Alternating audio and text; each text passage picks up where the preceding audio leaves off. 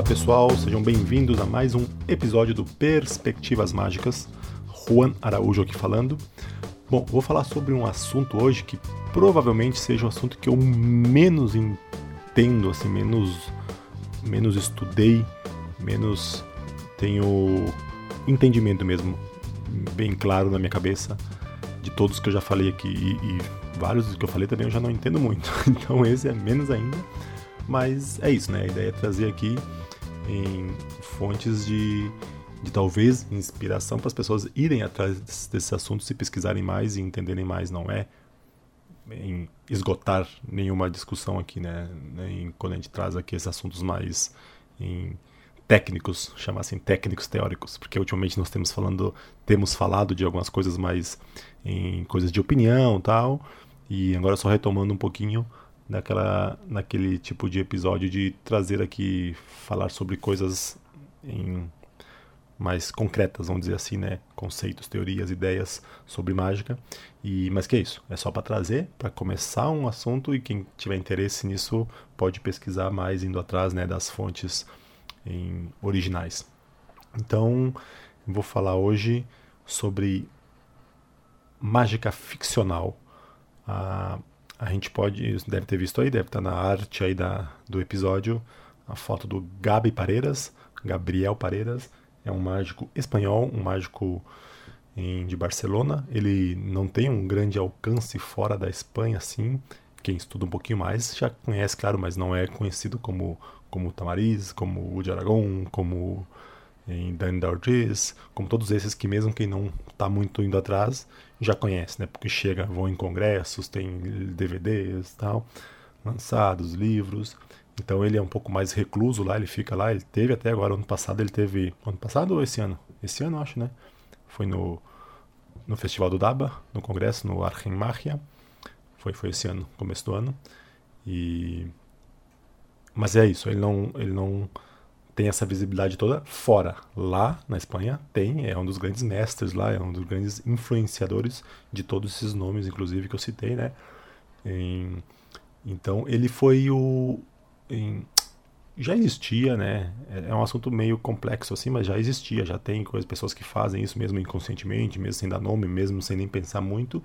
Mas ele colocou nome e e começou a trabalhar nisso de maneira mais inconsciente, que é essa tal da mágica ficcional.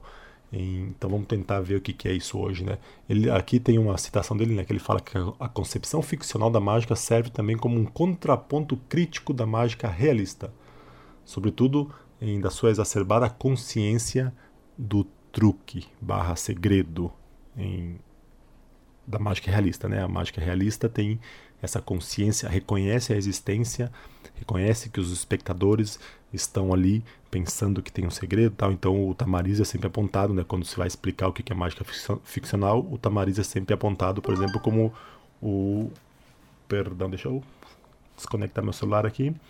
O tamariz é sempre apontado como o, um dos expoentes, né, da mágica realista que é aquele negócio né, de ficar eliminando todas as possibilidades, mostrar, não, a pessoa está pensando nisso e falar para ela, não, não tem nada nas minhas mãos, não tem nada aqui, não tem nada escondido.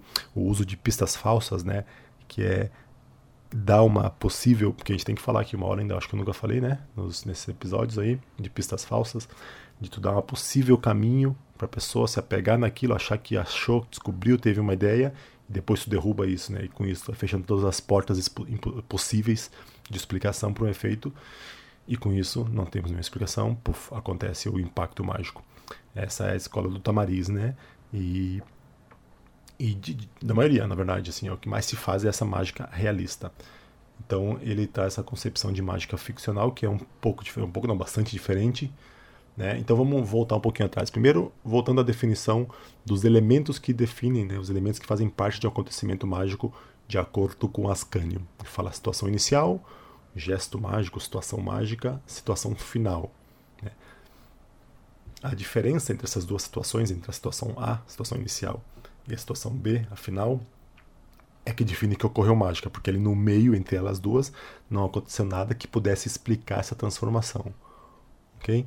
Então, por exemplo, moeda, coloco moeda na mão, estalo os dedos, abro a mão, está vazia. Situação A, moeda está lá na mão. nada acontece, apenas um estalo mágico, uma palavra, um sopro. Situação B, a mão vazia quando eu abro. Esse contraste em aconteceu a mágica.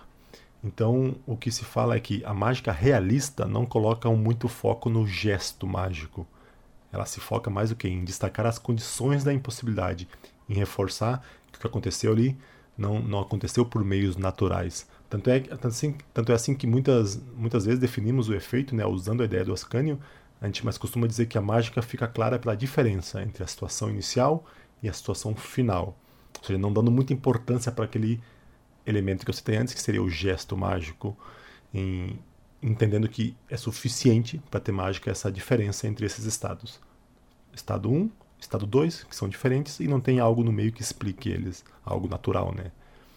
Em, algo conhecido, que faça sentido para, para a gente, né? Se não fosse mágica.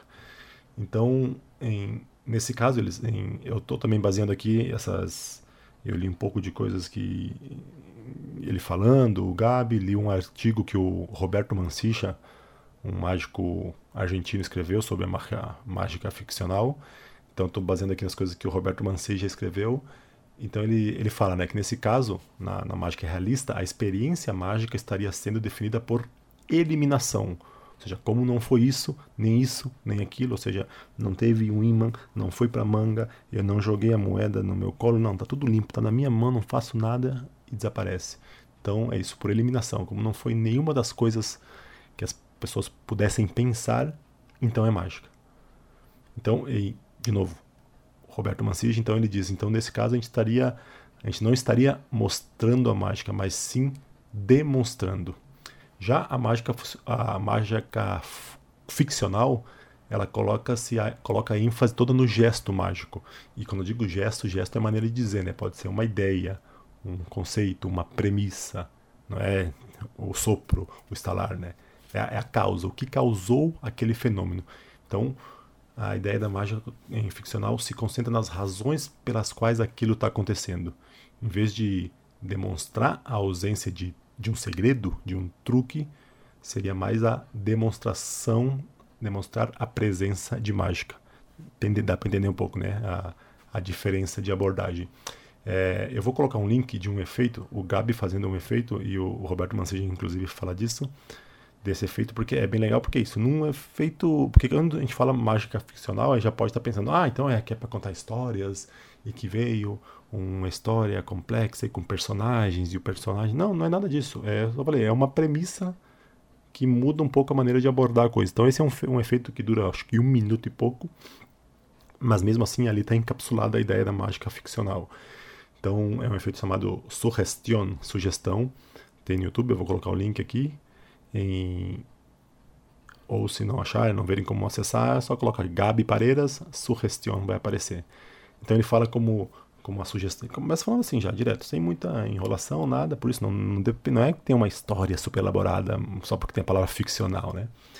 É, como muitas vezes a sugestão talvez pode surgir de uma série de movimentos, movimentos contínuos rítmicos e que isso coloca a pessoa quando a gente tipo balançar né um reloginho para botar a pessoa hipnotizada tem, tem isso no imaginário coletivo né? Então ele só fala isso dos movimentos dos movimentos ritmos constantes e lentos isso coloca no estado de sugestão.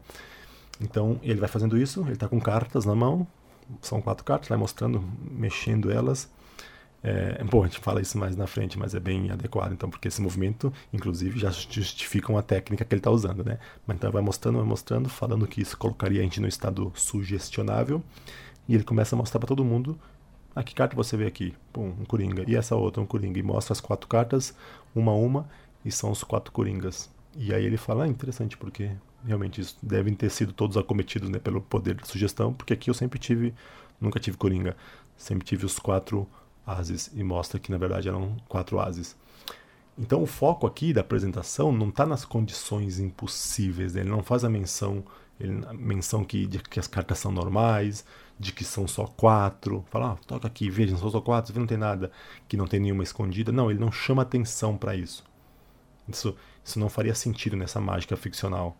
Em, se, se, eu acredito, né, eu como mágico estou fazendo aquilo, acredito que aquela justificativa é real dentro da ficção, ou seja, que eu tenho que mexendo as pessoas, mexendo as cartas, fazendo esse movimento constante, as pessoas vão entrar no estado de sugestão e tal. Em... Por que, que eu estaria dando outras explicações? Você entende que não faz sentido ficar levantar a manga para mostrar que não tem nada? Não, tu está assumindo que teu estalo mágico faz desaparecer, não tem que ficar provando outras coisas, porque eu sei que aquela é o é real motivo, de novo, dentro da ficção. Então, em... mas é claro, também é, é uma apresentação de mágica, né? Não é uma apresentação de teatro. Então é importante, para criar o um impacto mágico, deixar claras essas condições. Mas isso é feito de maneira mais sutil, dentro da história, dentro da apresentação. E, de novo, como falo, história é maneira de dizer. E não tem que ter uma história elaborada, não, dentro da premissa que a gente está apresentando. Então, é, é aqui, por exemplo, própria, nesse número que eu falei, que se vocês puderem ver aí no, no YouTube, seria até legal pausar agora, dar uma olhadinha ali. E os próprios movimentos constantes que, ou seja, que está dizendo que é o efeito, né, o fenômeno que eles vão deixar a pessoa sugestionável, ele está deixando claro essas condições, né? A, a, a, limpeza, a soltura despistante que o Ascani falava, a maneira leve de mexer as cartas, deixa claro que só tem quatro cartas ali, não tem nada de estranho. Então a ideia é essa, é não ficar explicitamente eliminando métodos possíveis, eliminando suspeitas possíveis. Tá? Uh, então, uh, aqui também o, o Roberto Mancini ele fala muitas vezes que, que a gente assume a, a, gente fazendo mágica realista, vamos dizer. Vamos dizer, não, é isso, fazendo mágica realista, que a gente, a gente assume como sendo a mesma coisa o impossível e o inexplicável. Se eu não achei uma explicação, ou seja, eu eliminei todas as possibilidades. Então, quer dizer, nenhuma delas foi possível explicar. Então, isso teoricamente, consequentemente, seria quer dizer que é impossível, que é mágica. É, mais ou menos, né? Eu acho que ele esqueceu de um ponto aqui, meio ou pelo menos não abordou isso, porque a gente tem aquela frase, né? Aquela famosa frase que diz que é diferente o espectador não saber como se faz do que ele ter certeza impossível. Então, não, quando a gente tenta fazer mágica, é isso. Não é só fazer com que ele não saiba a falar, não tem ideia de como isso é feito, mas não, ali, ir um passo a mais é convencê-lo de que aquilo não poderia ser feito. É uma sutil diferença, mas é algo difícil, muito tênue, é difícil ficar claro para todos os espectadores, principalmente, né? E no caso da mágica ficcional, o, o, impossível pode ser encarado desde outro lugar. É o que ele explica, por exemplo, que aquilo ali não seja possível no nosso mundo, na nossa realidade, como a gente a conhece, mas é possível em outra, outra dimensão, em outro mundo, e que seja esse outro mundo que a gente que nos interessa mostrar naquele momento. Então, a referência com, com a realidade, né, o contraste tão necessário, não, não desaparece por completo, claro, né? Porque é isso, para ter mágica, de novo, tem que ter essa, esse contraste com o que é possível ou não na nossa realidade. Só ele não se ele não se coloca em primeiro nível. A realidade estaria no nível mais num plano mais secundário. Então é, é a maneira diferente de encarar as coisas. É, e também os, os praticantes né, da, dessa mágica ficcional, com isso dizem que com a mágica ficcional se poderia viver novas experiências, poderia ser um caminho para alcançar uma, uma maior expressividade, uma maior expressividade artística, para expressar outras ideias, expressar outros sentimentos, conseguir outras emoções, né? Em, mas com isso também ele não pretende negar ou esquecer que, que, que a presença ali explícita e ao vivo do impossível, né? esse choque com a realidade que a mágica realista, que a mágica realista tanto busca, que isso é a coisa mais maravilhosa que a mágica tem, né? E mais que é justamente essa característica que mais a diferencia das outras das outras artes. Então, isso sabe-se, nenhum nega essa essa potência, essa importância. É só eles querem dizer que é possível experimentar outras sensações também, redefinir o conceito de experiência mágica. Então, levar o conceito de impossível a outro plano impossível, ele fala, ele fala não tão cru, né? mas sim com, com significado. É, mas claro que a gente não, não podemos esquecer que o impossível, né, mesmo sendo apresentado dessa maneira mais crua, como, como ele diz nesse artigo, ele pode, muitas vezes, ele está revestido de um simbolismo, de um significado mais profundo, que mesmo que ele não seja trazido à tona, não seja explicitado, ele tá lá. E isso ajuda a impactar o Tamariz mesmo, o Tamariz que é o grande assim referente da mágica realista, ele ele fala disso, é né? um grande defensor desses símbolos que existem nos números de mágica, né? principalmente os clássicos, eles têm um simbolismo, um simbolismo muito forte, os aros, né? os aros que se entrelaçam e depois se soltam, então representam né, essa a liberdade, o desprendimento, a corda cortada, né, que é algo que se partiu e volta a ficar inteiro, pode representar a vida, a restauração da vida. Ele fala da bolsa do ovo como sendo a produção da vida, tal. Então, o, as coisas estão lá, escondidas, não precisa trazer para o texto, não está no texto, mas, segundo alguns teóricos, como o Tamariz,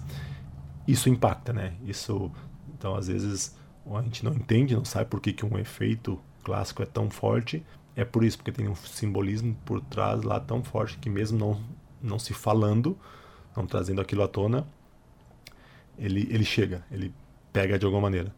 Então é, então é isso, a gente pode ficar, nos apoiar nesse impacto que esse simbolismo carrega, ou, com a, ou usar a mágica ficcional, né, para dar outro significado a esse possível cru, ou até explicitar esse significado que esses clássicos têm, né, em, e para isso, né, para que as pessoas experimentem, para que fique mais claro, que fique, a gente tenha certeza que vai chegar essas ideias nas pessoas e vai chegar aquelas novas emoções, novas experiências, ou seja, experimentar a, a mágica de uma maneira uh, diferente, né? E, e o, o, próprio na própria entrevista que tem ali do Gabriel Pareiras, tem no YouTube também, quem quiser assistir, coloca aí Gabi Pareiras, Pastomédica, a entrevista que o Pastomédica faz, fala que não é para não é para acabar com mágica realista, não é. Ele fala em contraponto, mas é um contraponto de ideias, para pensar, até para reforçar a tua maneira de fazer, se tu quiser. Não, é, eu gosto é da realista, mas então te obriga a pensar, repensar ela de novo, né? Então, as coisas podem. Em, vou falar isso mais no finalzinho, né? Que a gente pode, óbvio, até mesclar, equilibrar as coisas. É, bom, mas uma coisa é claro, né? Se a gente escolher esse caminho, quem quiser brincar com isso, né? eles mesmos, quem fala isso, quem usa a mágica ficcional, em, não é não é ficar só na historinha, né? Não é só ficar na ficção, né?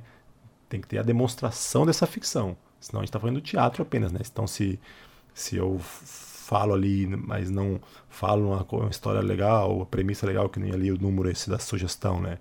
E os movimentos hipnóticos sugestionáveis, não sei o que, mas está sujo, então as pessoas têm um monte de desconfiança, aí é só um teatro, né? Não, não teve mágica. É mágica ficcional. Então não esquecer que é isso, né? Tem mágica no começo da, da ideia desse, desse tipo de apresentação.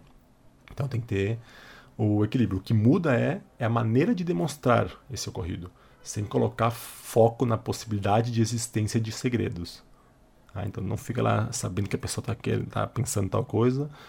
Então o, o efeito, então resumindo o que quiser, o efeito que acontece, ele mostraria um fenômeno. O efeito é o fim, mas também é o meio para contar é, outra coisa. Então é meio complexo, mas é dá para fazer. Então, também outra coisa que tem que ter cuidado é para não entrar demais na ficção, né? E aí, então deixar de dar importância, as pessoas deixarem de dar importância ao impossível acontecendo.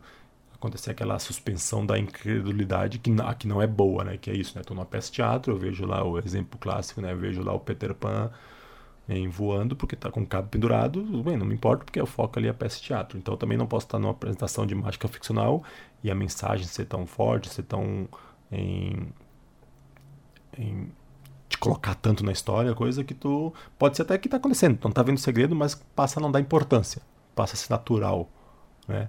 Ele até cita, Roberto Mancini já cita no artigo, né? Às vezes em filmes 3D, por exemplo, tu começa a ver uma cena e tu fica puf, em extasiado, né, com, com o efeito 3D e tal coisa, e de repente alguns minutos passa, passa a ser normal, não te impressiona mais porque já se acostumou. Então a gente tem que ter cuidado nessa mágica ficcional para ter esse equilíbrio que tira um pouco a importância do segredo de ficar demonstrando, ó, oh, é real mesmo, não tem truque, mas daqui a pouco tira demais, né, essa importância a pessoa começa a não ter mais a experiência mágica, porque, ok, se ele falou que quando estala os dedos aparece, ok. Quando ele estala os dedos desaparece e começa a aceitar tudo. Então, o, o, que, o que o é legal disso, dessa ideia do, de a gente entender, estudar um pouco mais, ver, é que a gente, mesmo fazendo a mágica tradicional, vamos chamar assim, a mágica realista, a gente pode em, aprender algo, né, trazer algo, inclusive para deixar essa nossa mágica realista mais forte. Então, primeiro, uma coisa ele fala assim, confiar na ficção, né, como um elemento para auxiliar a cobertura auxiliar a esconder mais o segredo. Então, é, ele dá um exemplo assim, assim totalmente fora da mágica, mas só para ele fazer uma analogia, né? Em uma mãe com uma criança no jardim de casa brincando e na calçada, né? Sai, tem a calçada e tem uma estrada, tem uma rua muito perigosa, passando carros. Então, ela pode ir lá explicar os perigos para a criança, mostrar que se ela for para a rua vai ser atropelada, inclusive ameaçar com dar castigo para ela se ela for para a rua, tal. Esse seria o o approach, né, da mágica realista, né? Mostrar tudo, atacar o lado racional, né? daquela situação. Ou, em vez disso, ela pode pegar e pensar numa brincadeira, pensar em algo, em alguma atividade para distrair a criança, que a pessoa, que a criança vai estar tá feliz por estar tá ali brincando no jardim, não vai nem querer ir até a rua, não vai nem cogitar ir até a rua, que seria a, abordagem pela mágica ficcional. Então é uma, uma maneira assim meio uma analogia para explicar nessas duas maneiras de, de de atuar. Mas então é isso, a gente pode usar esses elementos dentro da mágica realista, né? Para ajudar a, a, essa ficção, um pouco dela, ajudar também a fazer a cobertura dos nossos segredos. Então, outra coisa importante dentro de uma apresentação é, é entender que a gente tem na plateia dois tipos, a gente pode ter dois tipos de espectadores. Um, mais realista e o mais ficcional. Claro que não é tão simples, né? As pessoas mudam diferentes, tem vários graus. E numa apresentação, a pessoa pode sair de um estado para outro. Mas para simplificar, só para ser para facilitar aqui o entendimento, né? Pode ter assim um espectador aquele mais analítico que está querendo, fica tentando ver todas as possibilidades, entender qual é o segredo, qual qual vai e tu vai dando pistas falsas, vai eliminando cada possibilidade até que ele se rende, né? Como diz o Tamariz. E e tem aquele outro não, que se deixa levar mais, que entra mais no jogo proposto pela mágica, né? E não fica tentando. Então a gente tem que ter cuidado para não estragar a experiência também desse cara mais ficcional, que ele tá lá. Outro, outro, coincidentemente, essa semana eu estava vendo uma conferência do Bernardo, Bernardo aqui do Rio, né? E ele falava um pouco disso no momento lá, né? Às vezes tu pega e quer dar uma prova, né, suficiente, uma pista falsa, por exemplo, aquela pista falsa Tamariz, né, para a pessoa ir para aquele caminho, depois tu derruba aquilo. E se tu fizer isso de maneira muito exagerada, o cara, esse outro, digamos, o espectador ficcional, vamos dizer, o espectador mais fácil, que se entrega mais fácil ao jogo, ele nem estava desconfiando, ele nem estava preocupado com aquilo e ele acaba, tu esfrega aquilo na cara dele e ele acaba saindo, né, do encanto e, ah, não, pera, mas o que aconteceu aqui? Ah, tá, ah, podia ser isso, e aí, entendeu? Quebra, em, estraga a experiência para esse cara. Então a gente tem que tentar equilibrar, né? O legal é que a gente pode, em, usando um pouco do, dos elementos da mágica ficcional, a gente pode tentar fazer um equilíbrio aí para que a gente consiga, sim, eliminar o raciocínio daquele cara mais analítico, mas que os outros que não estavam preocupados com aquilo nem percebam, entendeu? É, por exemplo, seria como fazer uma analogia a do, a gente sempre, sempre fala do filme do Shrek, né? Quando vai falar assim, coisas que agradam tanto adultos quanto criança, né? É uma coisa muito difícil. Tem, às vezes tu vai lá o pai e o filho assistindo o filme de Shrek, as pessoas riem em momentos diferentes, ou às vezes até no mesmo momento, para, mas por motivos diferentes, né? Então ele é, é muito difícil isso, né? Montar uma história, montar um negócio que está agradando os adultos por um motivo e as crianças por outro. Então é isso, né? A gente também pode fazer a demonstração de mágica que consegue, assim, atacar, atacar é entre aspas, né? Atacar esse cara mais analítico, mais racional, que fica procurando os possíveis truques e tal, mas sem estragar a experiência, sem estar esfregando isso na cara do daquele cara mais, mais que se entregou mais de boa, mais tranquilo. Então, é, então é isso, né? Então as demonstrações de honestidade, de ausência de um truque, de um segredo, podem ser ficcionais para agradar a todos. Em um exemplo, por exemplo, o Miguel Gomes. Miguel Gomes é um mágico espanhol que eu já, em algum dos. Não me lembro qual número, mas é um episódio sobre potencializadores do impacto mágico. Eu falei sobre ele. Ele faz o Haunted Deck, o baralho espírita, né? Que o baralho se mexe sozinho e uma carta sai, a carta escolhida. E nesse momento ele coloca o baralho sobre um copo, sobre uma, uma taça de vidro transparente e então por isso, por exemplo, eu poderia vir simplesmente falar, vou colocar aqui para ninguém achar que tem algo na mesa, tem um imã embaixo está mexendo. Não, ele não fala nada disso, mas ele coloca, coloca isso em cima. Então aqueles caras que estariam ali na plateia podendo pensar nessa possibilidade, né? Então ele agrada esses caras, satisfaz eles porque eles eliminam essa possibilidade, mas ele coloca ele reveste isso dentro da apresentação. Fala que é para a taça tá ali, porque ele vai recolher, vai recolher energia espiritual, isso vai fazer mexer num, em, é, em algo assim, né, que é a apresentação dele.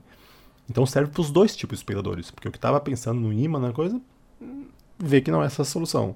E o que nem tinha lhe passado isso pela cabeça, ok, entra na história, tá lá em cima da taça por aquilo, não foi em qual é a palavra, não foi não foi colocado, não foi confrontado com essa sequer com essa possibilidade, né? Então é isso, é uma maneira dá mais trabalho, tem que pensar um pouquinho mais. Claro que tem que ser em, porque às vezes pode ser a gente faz isso de maneira tão sutil que acaba, a gente já falei isso em alguns dos episódios, não me lembro qual, da importância das condições, né? Não adianta nada eu fazer uma em, fazer um baralho um, um, efeito que tem uma troca de baralho, por, por exemplo, no final tá tudo ordenado, né? E a condição importante é uma troca perfeita, invisível, de, de, invisível, digamos. Mas se eu não deixei claro, se a pessoa não lembrar no final que, que foi embaralhado, não adianta nada, né? Então, claro, é foi sutil, mas não pode ser tão sutil que a pessoa até não lembre que aconteceu aquela, que aquilo que teve aquela condição, né, de clareza, de limpeza. Então, é um equilíbrio, é, é difícil. Então, a, é o, o final é isso, né? Equilíbrio. Dá para ter um equilíbrio entre as coisas, dá para gente usar. Então, mais uma vez, a ideia de mágica ficcional, acho que mesmo os caras que eu vejo defendendo, falando, é isso, é, é, um conceito, é uma ideia, não quer dizer agora só vou fazer mágica assim. Não, é uma coisa que a gente pode usar, mesclar uma apresentação, numa performance inteira, num show, posso fazer algum tipo mais realista, mais outra mais ficcional, no mesmo número e variando. É só um conceito para a gente ter essa noção que existe e que é um caminho impossível, né, de, de, de trabalhar. Beleza? Mas então é isso. Quem quiser entender um pouco mais, entender um pouco melhor, até para poder me explicar melhor ainda, porque como eu falei, eu só li coisas por cima no passado, reli agora para poder falar aqui hoje. É algo que eu não não domino, não pratico. Então é só para trazer aqui a o pessoal saber que existe isso, né? Então procura aí por Gabi Pareiras, Gabriel Pareiras, ele tem livros. É, é isso, né? Eu falei, ele não sai muito, não tem vídeos, tem alguma coisa de vídeo, conferência online e tal, mas não tanto quanto outros mágicos espanhóis, por isso que ele não é ainda muito conhecido. É, mas vale a pena conhecer ele tanto por essa parte, né? E mas também por outra, né? Porque ele é muito, muito bom, assim, muito bom tecnicamente, muito bom de estruturar os números, de conseguir tá lá na a gente comentou com o Alejandro, né? É difícil né, a gente ter experiências mágicas lá na, na Remarria. A gente teve momentos mágicos de ver mágicas na, na mágica na mão dele, né? Porque ele é é, pensa muito, né? Ele é um cara muito inteligente, pensa muito sobre a mágica que faz. Então é isso. Dá para pesquisar quem tiver interesse em mágica ficcional ou e barra ou Gabi Pareiras, porque vale a pena. Então beleza, até mais, até o próximo episódio.